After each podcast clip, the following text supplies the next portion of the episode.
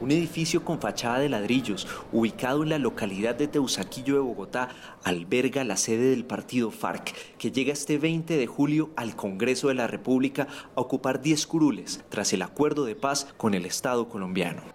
La fachada de la sede no tiene avisos ni logos. Justo al frente están estacionadas una docena de camionetas de vidrios oscuros de la Unidad Nacional de Protección. Suenan los radioteléfonos y en la zona patrullan efectivos de la policía. Cualquier peatón desprevenido ignoraría que en la misma zona tradicional, en donde se levantan las sedes de los partidos liberal y conservador, está la de la antigua guerrilla de las FARC. Su entrada tiene una puerta de vidrio oscura que está custodiada por un feroz vigilante. Se trata de Winnie, la mascota de Rodrigo Londoño, o Timochenko, como conocen al ex candidato presidencial de la FARC. Winnie, un pincher negro, les ladra a los extraños y se rinde ante los conocidos.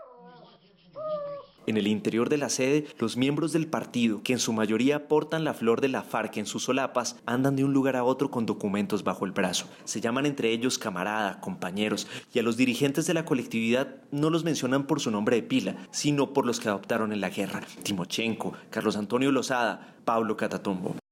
Sentado en la cafetería de la sede, ubicada en la parte posterior, está Marco León Calarcá, quien en el conflicto tuvo a su cargo una especie de representación diplomática de las FARC en el exterior. Ahora ocupa una de las cinco curules en la Cámara de Representantes, desde donde dice va a defender el acuerdo de paz.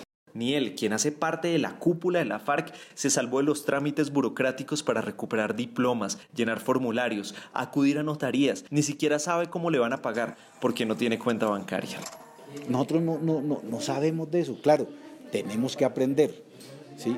Pero en el caso de la salud, pues tenemos que, no, no es aprender, sino que tratar de, que eso funcione de otra manera. Pero en el caso de la institucionalidad, sí, los papeles que hay que sacarlo de la fiscalía, que hay que sacarlo de la procuraduría. Claro, como el sistema no está hecho para nosotros, yo lo entendemos perfectamente, ¿sí? Entonces vienen unos formularios con una serie de preguntas.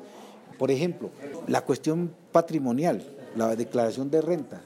¿sí? Es un formulario en blanco con el nombre y usted que recibe el subsidio, que es el 90% del salario mínimo. Y entonces que si pertenece a una junta de acción comunal, que si pertenece a, a una junta corporativa, que si pertenece, que si tiene patrimonio, que, que si tiene bienes en el exterior. Y nosotros, en el caso mío, por ejemplo, que ni cuenta bancaria puedo tener. Pues yo estoy en la lista Clinton. Entonces, que cuántas cuentas, que nada, todo en cero, todo blanquito, el nombre y el número de la cédula, porque el resto queda contestar uno. Antes de posesionarse Calarcá, quien representará al Valle del Cauca, tuvo que hacer un diplomado en técnica legislativa para aprender cómo funciona en la práctica tramitar un proyecto de ley o formular un debate de control político. Tenemos un objetivo que es eh, la paz, la vida, y a partir de ahí otros, como el tema de, de la corrupción, como el tema de, del medio ambiente, centrado eh, en el agua, centrado en, la explotación y misericordia que, vienen haciendo y quieren seguir haciendo de los recursos naturales, ¿no? Eh, con todo el daño que hace la minería. Ustedes conocen el tema Santurbán, ustedes conocen el, inmenso daño que ha hecho la minería, la gran minería en en el Chocó, en el Cauca. Entonces, decimos nosotros, hay que diferenciar, hay que diferenciar entre esa gran minería, esa minería mafiosa, y la minería que tiene que ver con la manutención de la gente. En el segundo piso de la sede está Griselda Lobo, aunque nadie la llama por su nombre legal. Es Sandra Ramírez, viuda del fundador de las FARC, Pedro Antonio Marín, conocido también como Manuel Marulanda Vélez. En su oficina tiene una fotografía del líder guerrillero y una bandera que las FARC usaron durante la guerra. Ahora se viste desastre, se maquilla con poco rubor, no le emociona usar aretes y los callos que le salieron en los pies a los 17 años. Cuando ingresó a la guerrilla, ahora los tiene por el uso de los tacones. Hoy habla de cómo cambiarán los roles en su paso del monte al Capitolio.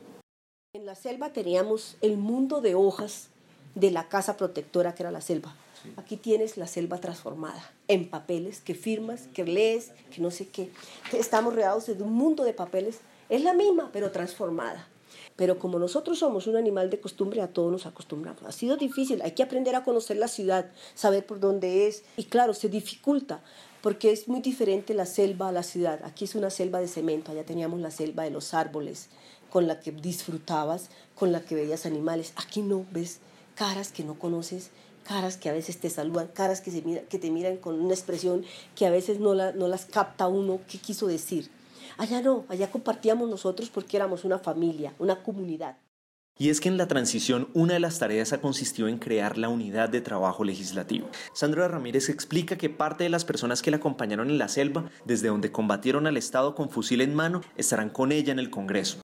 Todos allá hacíamos de todo nuestras labores diarias de guerrilla las compartíamos y también con responsabilidades específicas. Unas compañeras trabajaban en contabilidad, otras en, en edición de videos, que fotografía, que enfermería, que distribución de víveres. Bueno, sí, en eso se ocuparon ellas. Ahora aquí, caso eh, particular, por ejemplo, de Diana, que es universitaria, ahora aquí ya está, va a cumplir la función de administración ejecutiva. Diana portó armas, me acompañó en el frente de, guerra, como decimos nosotros, y ella está conmigo. Estuvimos en el bloque oriental con el mono, ahí estuvimos las dos, ahí estuvimos con las unidades que pertenecían a, Carlos Antonio, por ejemplo, también estuvimos las dos, y estuvimos con el mono, con Jorge Briceño, ahí estuvimos las dos. Carlos Regino tiene 25 años, es cartagenero y líder LGBTI. Simpatizaba con las FARC desde su época universitaria cuando estudiaba licenciatura en Ciencias Sociales. Hoy es coordinador de los proyectos e iniciativas de Sandra Ramírez en el Congreso de la República.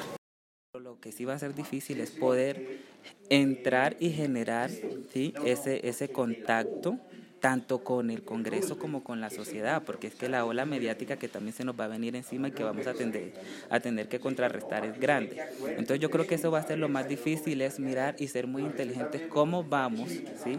a contrarrestar eso de tal manera que el que está afuera, la persona, la gente del común, no se crean realmente o sigan creyéndose el cuento de que las FARC son los terroristas del país, sino que vamos a hacer realmente un trabajo de agenda política encaminadas a las proyecciones y a favor de las comunidades y los sectores sociales. Volvamos con Marco León Calarca. Él explica que escoger a los miembros de la unidad de trabajo legislativo no fue una tarea fácil. Necesitaban personas afines al movimiento fariano y sobre todo leales a las políticas que buscan impulsar. Por eso tuvieron que hacer una convocatoria que les permitió integrar lo que ellos llaman una UTL general. No era requisito ser eh, o provenir del movimiento fariano ¿no? No era requisito. Por eso yo no me atrevo a decir que, que todos son, eh, provienen del movimiento fariano, pero sí la, la, como digo, más del 90% porque es como, como lo que le produce a uno la confianza. El, el, análisis va dirigido hacia, hacia lo que pensamos todos y todas, pero además que no va a haber traición. Hay mucha juventud y hay sí un balance entre hombres y mujeres. Natalie Pareja Bernal es la coordinadora de la UTL de Marco León Calarcá. Ella asegura que durante la última semana los asesores de los congresistas neófitos han tenido que llenar formularios, hojas de vida, hacer procesos de afiliación para presentar al Congreso de la República los trámites burocráticos. Pues estos días, como ven, de corre-corre, recogiendo papeles. Hemos tenido algunos problemas con algunos camaradas que son de partido, que van a ser eh, de las UTLs, pues porque nosotros no tenemos toda la reglamentación que se pide, pero pues estamos en todo ese proceso. Hay algunos que tienen como procesos judiciales y eso, eso ha sido como el único problemita que hemos tenido. Corriendo también porque no ha sido muy clara la información respecto a qué documentos son los que realmente tenemos que presentar. Estamos en eso. Y si bien en el monte Marcos Calarcá sabía que el uniforme, el fusil, las botas serían claves para combatir, hoy no tiene certeza sobre qué tipo de indumentaria utilizará en el Congreso, en donde se exige el uso de traje de paño. Él solo tiene uno y lo vistió con ocasión de la firma del acuerdo de paz en el Teatro Colón. Y que el miedo a la violencia, al desplazamiento, desaparezca para siempre. Muchas gracias. De lo que sí está seguro es de las ideas que defenderá desde la Cámara de Representantes. Ellos también tienen claro que su llegada no será fácil. Les lloverán críticas por su pasado en armas y les recordarán los crímenes más graves cometidos bajo su mando cada vez que sea posible. Son conscientes de ello y la sugerencia de los miembros de su unidad de trabajo legislativo es que no se dejen provocar. el debate es el principio para uno ponerse de acuerdo, pero cuando uno empieza un debate son dos posiciones totalmente contrarias. Ahora, una cosa es decirle yo que estoy en desacuerdo con lo que usted dice, ¿sí? Y otra cosa es decirle eso con palabras oeces. Son dos cosas distintas.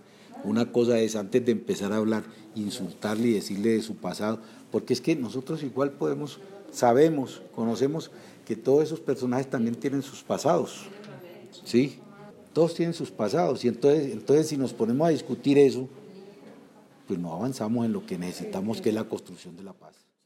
Si nos sentamos en la mesa, en la subcomisión técnica, con los militares, que fue mucho más violento, porque aquí van a poner afiches, sí, claro, pero era que con los militares era plomo corrido, como decimos nosotros, o sea, combates, ¿sí? Si, si nos sentamos con ellos conversamos, llegamos a acuerdos. ¿Por qué no lo podemos hacer con, con, con, la parte de la derecha que sabemos perfectamente que está en el Congreso y que no se van a quedar quietos? Es que nosotros no vamos a estar así pequeñitos. Esta es la, esta, esta es la importancia de este nuevo Congreso, que no vamos a estar solos, tenemos una bancada, ¿sí? aunque ellos también son otra bancada, pero es una bancada casi equilibrada y eso son fuerzas ahí fuerzas que nos van a ayudar, entre todos nos vamos a ayudar. Sergio Marín es el congresista más joven de la FARC. Tiene 40 años y dice que responderán con propuestas ante las provocaciones. Insiste que a los insultos no les van a gastar mente. Porque eso realmente es una, una, una forma espuria de hacer política a la que el uribismo está acostumbrado y realmente nosotros tenemos que jugar a otra cosa, a proponer un país distinto, nuevo y en progreso y en paz. Que se queden con la guerra ellos, ¿cierto? Que se, que se cocinen en la salsa de la guerra ellos y que no, no nos, ni nos inviten a esa fiesta porque no vamos a ir. Y consideramos que sí es un error inmenso que traten de, de convocar al pueblo colombiano a, esa, a ese aquelarre, porque yo creo que tampoco, tampoco la gente tiene, tiene intenciones de volver al pasado. Los integrantes del partido FARC reconocen que las demás colectividades que no harán parte de la coalición de gobierno les han dado la bienvenida en su tránsito hacia la participación política. Son conscientes de que su camino será pedregoso, pero aseguran que finalmente llegó el momento de combatir con las ideas y no con las armas.